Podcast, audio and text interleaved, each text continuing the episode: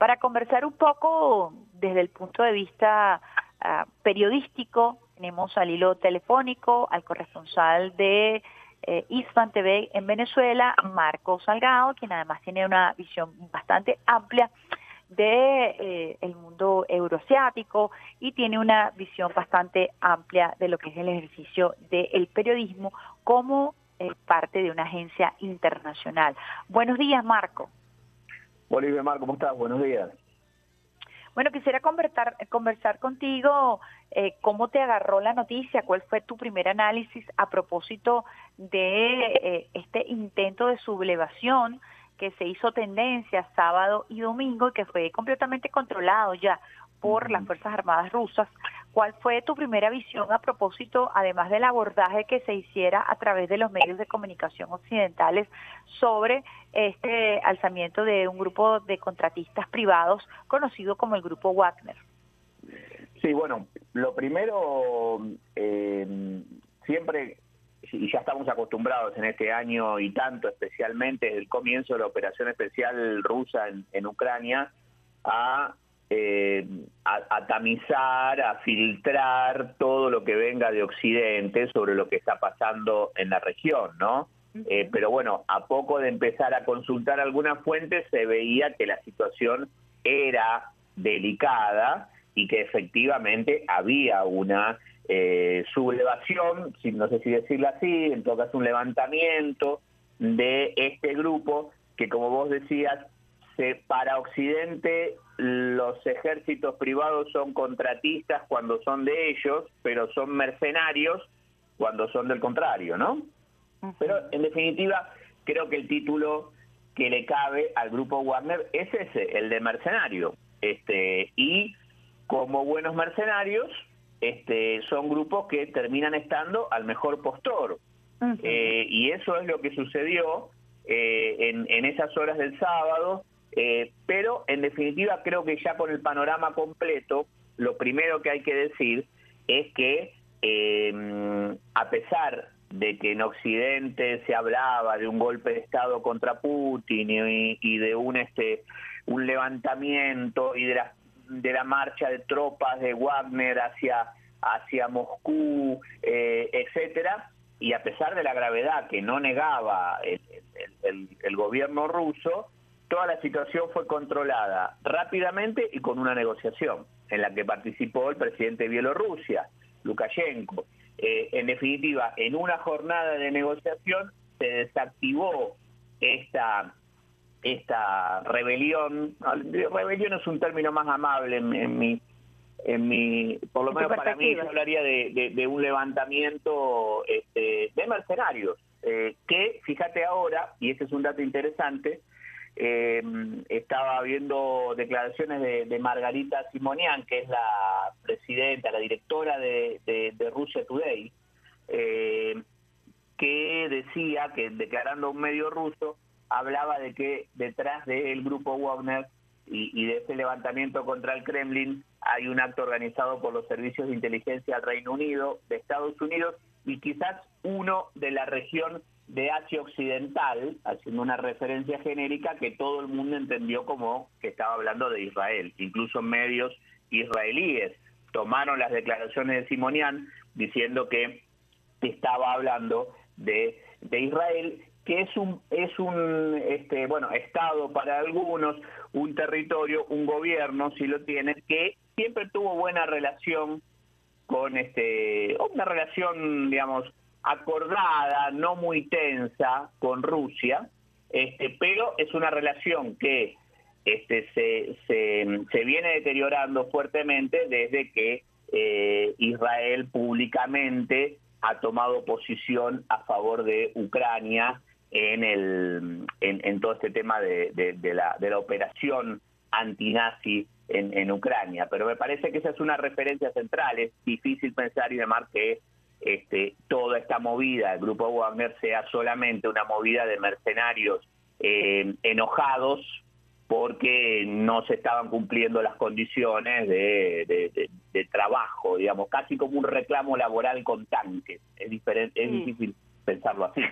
Es importante este análisis que haces porque para nosotros desde la postura eh, latinoamericana, incluso de nuestra postura venezolana, a veces es muy difícil tener acceso a la información, sobre todo cuando viene permeada, como lo decías tú, Marco, viene encamisada por eh, eh, los medios occidentales y además eh, viene con una visión eurocéntrica totalmente diferente al manejo de lo que nosotros entendemos aquí como fuerzas de seguridad quizás lo más cercano que nosotros podemos tener es el paramilitarismo en Colombia. Sin embargo, cuando analizamos este caso, eh, es importante hacer referencia a cómo se estaba defendiendo Donbass, qué es lo que estaba ocurriendo en ese momento allí, en dónde se da este intento de rebelión que Putin llama como una especie de traición, porque debilita un frente muy importante frente a los ataques eh, permanentes que se reciben de Ucrania. Entonces,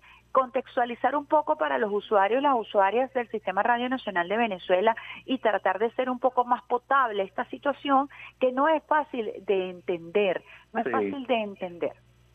Sí, bueno, ese grupo, el grupo Wagner, es, es un ejército privado este, que se creó hace varios años, eh, que actuó en algunos en algunos países, tuvo presencia en su momento en Siria, recordemos que Rusia eh, eh, logró, en definitiva, fue un factor muy importante, eh, no lo hizo solo, especialmente lo hizo el pueblo sirio, pero fue un factor muy importante para detener el avance de, de, de esas guerras, de esas guerras este, mm, endosadas a, terceros, ¿no? En este caso a ISIS, que encabezaba, recordemos, Estados Unidos en Siria. Para apropiarse del territorio sirio, Rusia fue un elemento importante con presencia militar propia y también con estos grupos. Eso, eso hay que decirlo con toda claridad. El grupo Wagner también empezó a actuar en algunas zonas de, eh, de mm, del, del este de Ucrania, que son las zonas en disputa, que fueron declaradas eh, ya como, primero como, recordemos que Rusia reconoce la independencia de Donetsk y Lugansk, este, y después lo directamente acepta el ingreso formal, digamos, de, estos territorios del este de Ucrania a, a Rusia, eh, son esos territorios frontera con Rusia, y muy cerca de Rostov del Don, que es una ciudad de la que se habló mucho durante este fin de semana y que justamente en Occidente hubo una operación para decir que eh, el grupo Wagner sublevado, digamos, revelado contra Putin, se había, había tomado Rostov del Don. En realidad, eso no es así, porque Rostov del Don es la retaguardia, es una de las ciudades más importantes de la retaguardia rusa en el frente de guerra en el este de Ucrania y que en realidad desde ahí operaba este grupo, es decir, no tomó una ciudad, lo único que hizo fue replegarse sobre sus posiciones, claro. Y cuando amenazaban con supuestamente marchar a Rusia, desde Rostov del Don, ay, perdón, a Moscú, desde Rostov del Don a Moscú hay más o menos unos casi mil kilómetros, o sea, no es cerquita, no está tan fácil hacer una marcha, imagínate, de mil kilómetros por, por, las, por las carreteras este, del, sur, del sureste, de la parte europea de Rusia hacia, hacia Moscú. No estaba fácil. Cuando se decía que eso era lo que iba a pasar, viene una, una negociación que no sabemos exactamente cuáles son los términos, pero que en todo caso sí sabemos el resultado. Desactivó muy concretamente esa amenaza eh, em, eh, de, de, este, de este grupo, ¿no? Entonces, eh, nunca hubo un avance de, del grupo Wagner sobre toma de posiciones en, eh, eh, en, cantidad o en territorio en Rusia, sino que solamente se desplegaron por la zona en las que ellos ya operaban junto al ejército al ejército ruso. Y ahí hay que tener en cuenta otro detalle que es central de lo cual los medios occidentales casi no dijeron nada que es que inmediatamente cuando se conoce y se confirma la la sublevación de este grupo, que este grupo se da vuelta, digamos, podríamos decirlo así. Eh, los primeros que salen, o uno de los primeros que salen a, eh, a, manifestar eh, apoyo a Putin son los referentes políticos, los líderes de la sublevación de los territorios que, que, se han incorporado a Rusia en estos años. Primero el de Crimea, eso ya lleva algún tiempo antes, la península de Crimea, y después los territorios de Donetsk y Lugansk, que es precisamente donde opera el grupo, o desde donde opera, o operaba, mejor dicho, ya operaba el grupo Wagner. Entonces, este, son los primeros que salen a decir, no, nosotros estamos con Putin, no estamos con ustedes. Y ese es un elemento que en, en Occidente en general se, se ocultó. Se invisibilizó completamente, claro. Yo diría que, que, eh, en definitiva, acá lo que sucedió es que ante el momento en donde el ejército ruso intentó, de alguna manera, reordenar el rol de este grupo, este grupo se subleva, hace más o menos lo único que parece saber hacer, que es bueno, sí, yo soy un grupo armado, me muevo como quiero, y este y en definitiva, hoy las posiciones rusas en, dentro del teatro de operaciones siguen siendo las mismas y por las informaciones que se manejan hasta ahora, el grupo Wagner se ha no disuelto, pero sí hay eh, grupos o hay, o hay este, tropas del grupo que se han, han aceptado incorporarse a través de un, formalmente a, fuerzas rusas o, incorporarse, no sabemos exactamente los detalles, pero digamos, incorporarse a las fuerzas rusas con formalidad y otros que se han desmovilizado o estarían eh, saliendo del teatro de operaciones. En definitiva, en, en 48 horas eh, el gobierno ruso resolvió un conflicto muy complicado, o que podría haber sido muy complicado si, si continuaba, en una zona muy delicada y en donde fundamentalmente no puede perder presencia. Es decir, no me parece es que eso sea lo que puede hacer un gobierno que está débil o que está a punto de caer, como dice permanentemente Occidente desde hace más de, un año, ¿no? Importante ese titular que nos das porque resumen quizás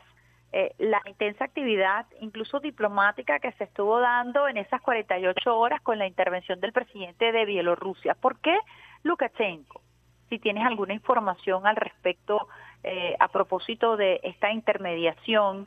¿por qué es necesaria una intermediación en medio de toda esta situación? Bueno, Lukashenko es, es, un, es un aliado muy importante de, de, Rusia. ¿Por qué? Porque eh, pensemos en el mapa. Acá estamos hablando de que en, en, si tomamos Europa, al occidente de Europa está este, la Europa, la llamada Europa Occidental, los países que después de la Segunda Guerra Mundial quedaron bajo la órbita eh, occidental, y después tenemos, teníamos una serie de países de la llamada Europa Oriental, ¿no? Eh, y después la frontera de lo que era la Unión Soviética. Cuando se disuelve la Unión Soviética, todos esos países que formaban parte, algunas repúblicas soviéticas y algunos países de la Europa Occidental, empiezan a ser territorio en disputa. Entonces, especialmente esos países de lo que era la Unión Soviética que quedan en un sándwich, digamos, entre la Europa Occidental, los países de la llamada Europa Oriental y Rusia. ¿no? Entonces, uno de esos territorios, por ejemplo, ahí hay que poner a Polonia, hoy una base de la OTAN. Ahí hay que poner a Lituania, Estonia y Letonia, más al norte, que eran repúblicas soviéticas y que también terminaron de alguna manera este, anexándose a los intereses occidentales, este, y ahí hay que poner a, a otros repúblicas, de países del, del oriente de Europa y otras ex repúblicas soviéticas, Moldavia, Ucrania, Bielorrusia. Ucrania es un territorio en disputa, Bielorrusia es un aliado que hace, insisto, es como un tapón entre la OTAN y Rusia desde el punto de vista territorial, y un aliado de, eh, de, de, Putin, ¿no? Lukashenko, eh, alguien que conocemos aquí también, que, que, que tejió en su momento una relación importante con el comandante Chávez, y Bielorrusia también es de alguna manera un territorio en disputa, pero que hoy tiene una alianza muy fuerte con Rusia. Recordemos que el avance inicial de la operación rusa sobre Ucrania hace más de un año se dio desde Bielorrusia, con tropas que, rusas que entraron desde Bielorrusia hacia el sur hasta las puertas de, Kiev. Es decir, el rol, y hay que y un apunte más ahí, este, recordemos que los primeros intentos de negociación que se hicieron entre Rusia y eh, Kiev, entre Rusia y Ucrania, en, en, los primeros momentos de la operación especial, se hicieron en Bielorrusia y con la mediación de alguna manera de Lukashenko. Ya desde ese momento es un personaje este, importante, hay una presión sobre Bielorrusia este, muy fuerte en este momento.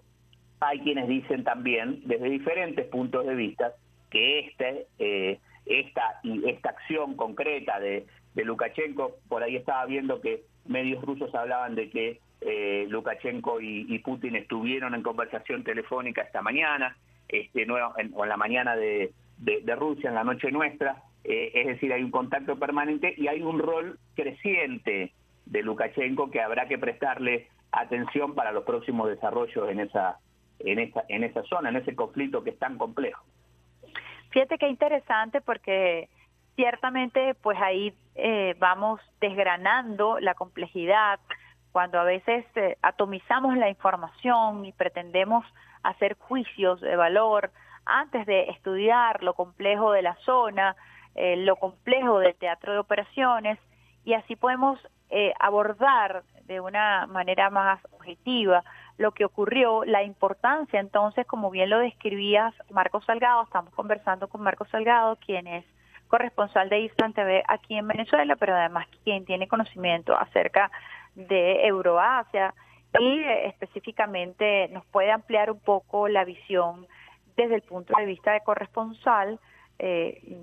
una visión un poco no encamisada, como lo decía él, de lo que ocurrió este fin de semana, en 48 horas. Esta situación parece haberse controlado y además salen a, a relucir, Marco, estas importantes alianzas porque Bielorrusia ha sido subestimada también y estigmatizada por la mediática occidental y vemos hoy el rol fundamental que juega para la estabilidad de la región. Es muy importante esa negociación y esas conversaciones que se mantienen. Recordemos además que el presidente Putin recientemente sostuvo una reunión con países africanos buscando soluciones. Ha habido posturas eh, del Papa Francisco, también eh, de Lula la Silva, eh, tratando de llevar un poco de paz y de calma a la región en medio de esta dificultad que bien explicabas por razones geopolíticas, ¿no?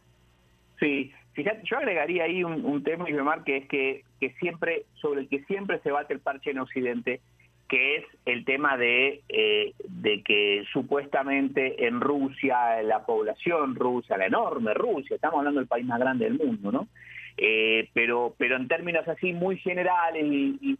muy descuidados, por decirlo de una manera amable, la prensa occidental eh, está todo el tiempo con el tema de que el pueblo ruso, de que se va a rebelar contra Putin, de que Putin no controla la situación, etcétera, etcétera. Sin embargo, estamos hablando de más de un año de una operación especial, dice Rusia, este, otros lo llaman guerra, evidentemente se trata de un frente de guerra, hay un frente de guerra muy concreto en una región de,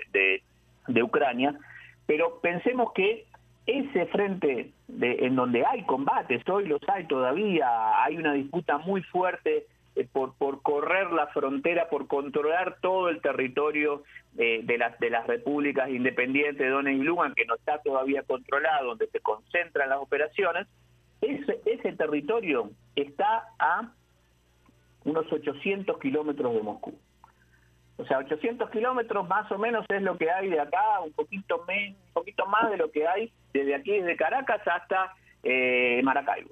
Estamos hablando de, de, de territorios, si se quiere, desde ese punto de vista, pequeños, donde la guerra, donde la operación militar, donde el fuego de artillería no está tan lejos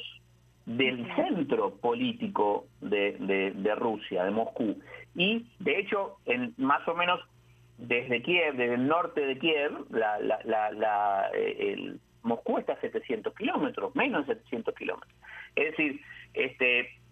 eh, ¿por qué digo esto? Porque eh, uno podría pensar que después de un año y tanto de operaciones, que después de donde evidentemente hay bajas rusas, porque las hay, digamos, es un, es un frente de combate es una guerra. muy complejo, este, podría uno decir, bueno, la población rusa puede empezar a, a, cansarse, puede empezar a inquietarse, donde incluso hubo operaciones terroristas cerca de Moscú hace algunas semanas atrás nada más, este, y, y, bueno, y en ese contexto de supuesto cansancio, preocupación de la población rusa, uno podría pensar, bueno, si hay alguien que si alguien que no es cualquiera, que es un, un, un, ejército privado con algunos algunas decenas de miles de, hombres fuertemente armados se rebelan contra contra el gobierno, podría ser esa la caída del gobierno. En cualquier, en cualquier escenario podríamos imaginarnos eso, no solo en Rusia, en cualquier lugar del mundo. Y sin embargo, lo que Occidente de alguna manera empezaba a vender así, se resuelve en 48 horas, con una negociación en donde evidentemente se cedió de parte y parte, pero se resolvió en 48 horas. Es decir, no me imagino que un presidente débil, como se lo pretende eh, muchas veces pintar a Putin, hubiera tenido margen de maniobra para negociar este, y, además para recibir apoyos internacionales, que también eso hay que decirlo. Este... Es importante eso que ibas a decir, eh, porque te iba a preguntar, por ejemplo, Venezuela emitió inmediatamente un comunicado respaldando a Rusia y si otros tantos países que le dieron su eh, respaldo al presidente Putin. Así que estamos hablando de un respaldo interno que es muy importante destacar en lo que nos has mencionado, estamos hablando de la población, además hay una población en Donbass que abiertamente tiene una relación muy estrecha desde el punto de vista cultural, es rusoparlante, que se ha mantenido firme eh, y que ha mantenido además su disposición de formar parte de la Federación de Rusia. Eso también hay, hay que ciertamente destacarlo. El presidente Putin hablaba de un intento de llevar al pueblo a una guerra civil, eh, entendiendo eh, los nexos eh, y, todo lo que ha sido la, la, cultura que, que, une a estos pueblos, ¿no? Eh, ¿Qué te parece a ti lo que ha sido, además del apoyo interno, el apoyo internacional? Yo creo que, que, es importante porque este pone los apoyos internacionales y demás siempre uno puede decir bueno pueden ser simbólicos pueden ser más concretos dependiendo de quién lo haga siempre este, hay, hay que valorarlo con una cantidad de, elementos, pero siempre de una u otra manera sirven para ubicar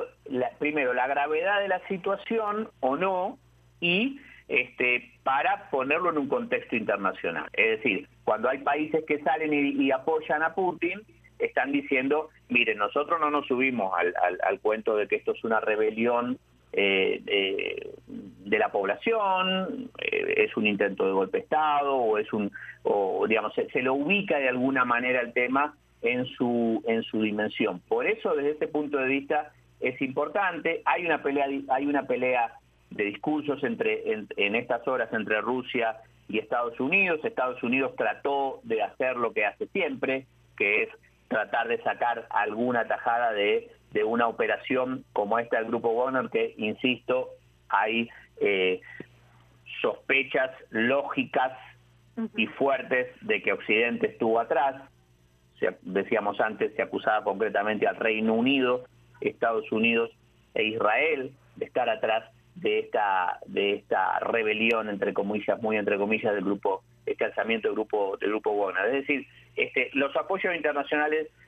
siempre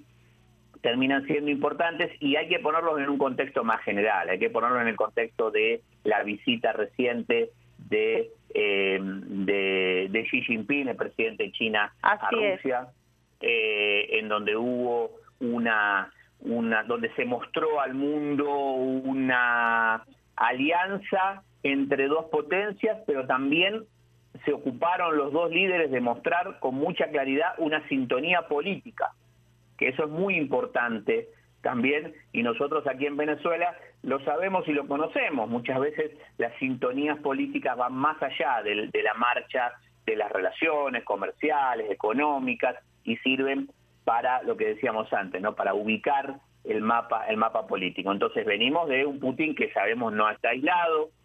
este, que tiene fuertes vínculos con la, con la principal, la que ya es la principal potencia económica eh, que es China, que tiene fuertes vínculos con las ex repúblicas soviéticas hacia el lado de China, digamos, hacia, hacia el oriente, que muchas veces no hablamos de, de esas repúblicas, no las conocemos, no sabemos ubicarlas bien en el mapa, pero son estratégicas en cuanto a su posición este, eh, geopolítica y en, cuanto a, su, a, su, a sus condiciones económicas también muchas veces. Ahí hay un fuerte respaldo, vos hablabas de, de la, del, del, nexo entre Rusia y, y, África, y también ahí hay que anotar América Latina con sintonías políticas importantes, Venezuela, Cuba, Nicaragua, pero también una región que no se ha plegado, la América Latina, que no se ha plegado a, a, la, a guerra, así como la plantea este, Estados Unidos, a, esa, a, salir o, como Europa eh, tristemente se suma a esa visión de, de, salir a apoyar a, a, Zelensky como si fuera el presidente de Ucrania, como si fuera un héroe, ¿no? Eso no ha sucedido, incluso con gobiernos que no son de izquierda, en América Latina que han mantenido una posición un poco más, bueno, y ahí hay que sumar a Lula, ¿no? Desde su, su regreso al, poder en, Brasilia, al gobierno en Brasilia, que este, también mantiene una posición en función de encontrar una, una salida pacífica. Es decir, en resumen, me parece que no, este, este, este episodio el fin de semana vuelve a mostrar que Putin no está débil, que sigue teniendo apoyos internacionales y que la lectura de los medios occidentales, siempre en función de los intereses de, los Estados Unidos, termina siendo eh, eh, bastante bastante pequeña, bastante cortita y se encuentra rápidamente con, con, la realidad, ¿no? Con, con, los hechos este, concretos y eso muy probablemente siga sucediendo en un escenario en donde igual todavía pueden suceder muchas cosas, no le estamos restando gravedad a lo que sucedió el fin de semana, este, y pueden volver a aparecer este, hechos así, porque evidentemente los servicios de inteligencia occidentales están trabajando, están trabajando fuertemente en la zona, están controlando a los que les gusten los los este, los buscares en esas páginas web y mar de donde te muestran los los movimientos de los aviones se en el tiempo real, bueno, todo el tiempo vamos a ver aviones del Reino Unido, de, de, Estados Unidos, aviones espías eh, sobre esta frontera caliente de la que hablábamos antes, cerca de Bielorrusia, sobre, sobre Europa Occidental. Este, eso sigue sucediendo, están espiando, están trabajando en el aire y en el terreno y pueden volver a, aparecer este, em, eh, situaciones como esta, seguramente, probablemente. Es un escenario definitivamente complejo, tus sugerencias, eh, Marcos Salgado, como periodista a la hora de abordar estos temas, a veces eh, evidentemente estamos bombardeados por la mediática occidental, a veces no sabemos dónde buscar, cómo buscar. Importante es tu sugerencia para abordar estos temas que son ciertamente muy, pero muy complejos, que ameritan eh, formación, estudio, ameritan un entendimiento geopolítico, incluso geográfico de la zona, porque cuando hablamos de, de Crimea, cuando hablamos de Donbass, cuando hablamos de eh, precisamente em, eh, Bielorrusia, que son países pequeños, eh, pero también son países que funcionan como una especie de escudo protector, hay que decirlo así, del de, el territorio ruso porque están en, muy cercanos a su frontera. Son esos países que están entre Occidente y Oriente. Eh, con una tradición importante de, lucha. ¿Cómo hacer para abordar estos temas este, y escaparse un poco del bombardeo mediático que no permite realmente dilucidar qué es lo que está ocurriendo, qué fue lo que ocurrió en las primeras horas este fin de semana a propósito de este intento de desestabilización? Yo creo que, que hay que, para mí, digamos, a, las personas, a los usuarios que, que, quieran seguir el tema, pero no seguirlo así en detalle, porque bueno, no todos tenemos que estar encima de, de, temas y tener 20 fuentes o 30 fuentes y compararlas, eso lleva tiempo y, lo hace el que puede o el que quiere. Este, digo, desde una desde un lugar de bueno no no querer si lo que queremos es no caer en la en la en, en en la intoxicación occidental, mediática occidental sobre este tema, Eh, me parece que lo primero que hay que hacer es escaparle a las redes sociales. Las redes sociales no necesariamente son un medio de comunicación. Eh, quiero decir, porque no todo lo que está ahí está verificado, ni mucho menos. Y en las redes sociales opera un mecanismo que opera para todos, para, en este caso para los que están eh, a favor de Ucrania, para decirlo muy, muy en términos muy negro-blanco, a favor de Ucrania o a favor de Rusia, este, y es que eh, hay como anzuelos, ¿no? Las redes sociales todo el tiempo están tirando anzuelos, están lanzando anzuelos para que, ¿para qué? Para agarrar y decir, bueno, hay esto que está pasando, esta información es lo que yo quiero que pase, entonces si lo veo, lo creo. ¿Me explico? Y eso no necesariamente es así y nos pasa todo el tiempo en esta y en este tema de Rusia y en muchos otros temas. Yo quiero que este, tal elección termine de esta manera,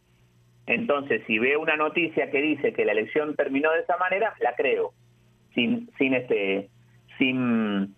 sin chequearlo. Entonces hay que tener en cuenta ese, ese mecanismo, no caer en esa, en ese anzuelo, no morder ese, ese anzuelo. Y después, en el caso concreto de Rusia, yo creo que hay algunos medios que este, se pueden se pueden consultar rápidamente como para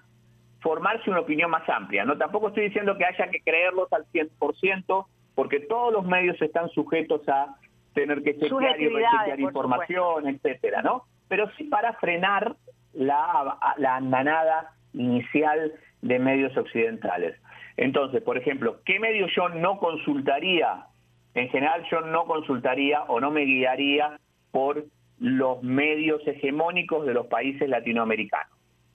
Clarín en Argentina, em, eh, todos los, viejos medios, eh, eh, los viejos diarios, digamos, ¿no? Que hay uno por país si queremos buscar. Eso, ¿Por qué? Porque esos diarios, esos medios son medios que lo que hacen es reproducir completa la línea de, de Occidente hay que descartarlos, que ellos tienen mucha presencia en redes, pero yo los descartaría. ¿Y qué medios sí se podrían tomar como para manejar otra versión? Bueno, Sputnik es un, es un medio vinculado al gobierno ruso, pero que tiene, eh, tiene información precisa y concreta.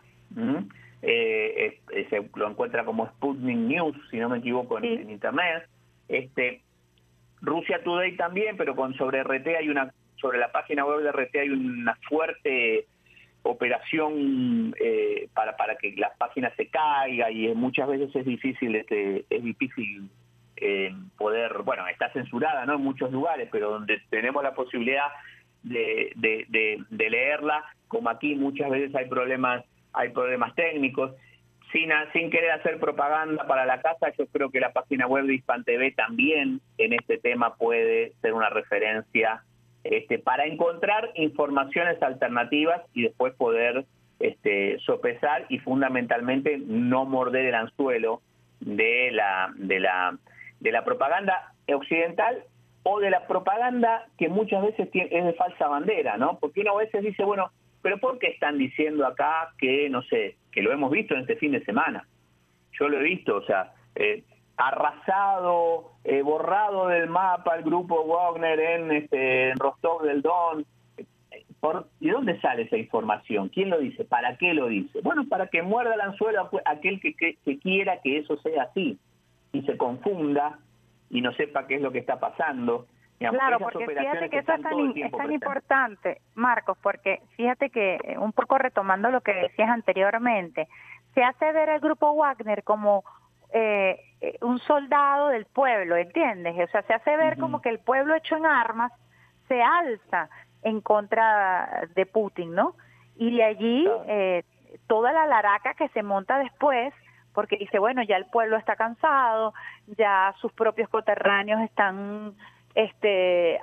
agotados de la guerra, ya están volteándose y por ahí el tema de la traición, etcétera, etcétera, porque ese es el enfoque fundamental mediático que se hace. Incluso no se hace desde específicamente desde el grupo armado, sino se hace ver como que es un levantamiento eh, casi que popular, ¿no? Y creo que tú das en, en, en, das allí en el clavo cuando hablas que la población que se ha mantenido, hay que decirlo así, este, desde el primer momento muy clara en su postura en, esta región de Donbass, pues no salió precisamente a, unirse al grupo Wagner, porque si no la historia quizá fuera otra. Sí, claro, y, además es una población, hay que recordar esto y esto, este, esta situación en Ucrania o en estos territorios del este ucraniano eh, no empezó hace un año y medio. Este, hace una década que esa población está siendo, este, esa, esa población, como decías, ruso parlante, con mucho más, con muchos vínculos en Rusia, eh, eh, porque bueno, esos países se armaron de alguna manera en la época de la Unión Soviética, este, mm, sobre la base de que todo en definitiva formaba parte de una gran unión, entonces Ucrania o la zona ucraniana eh, se terminó extendiendo a territorios que en realidad era gente que era rusa, que habla ruso, que, que tiene que sus raíces están muy vinculadas a Rusia, entonces y que quedaron en una república soviética que después cuando se divide empieza, primero durante años no hubo problemas porque los, porque los gobiernos eran relativamente cercanos a la posición de Rusia de no de, de, no mm. permitir un avance occidental o un avance de la OTAN, pero cuando se da la revolución de colores, este, de las cuales conocemos, sabemos bastante, eh, y hemos, hemos visto intentos y, y, varios, varios este, intentos incluso en América Latina y aquí, este, eh, cuando se da esa situación, eh, cambia el signo de gobierno e inmediatamente empieza una este, campaña contra esa población que viene sufriendo desde hace años ese hostigamiento y no un hostigamiento ni verbal ni nada, o sea, ahí la, la, la, guerra, el enfrentamiento, el conflicto bélico viene desde hace muchos años y sin embargo esa población sigue manteniéndose eh, a pesar de que está en el frente mismo de batalla, no cae en la, en la, en, la idea de decir, bueno, acá vienen estos grupos salvadores que nos van a,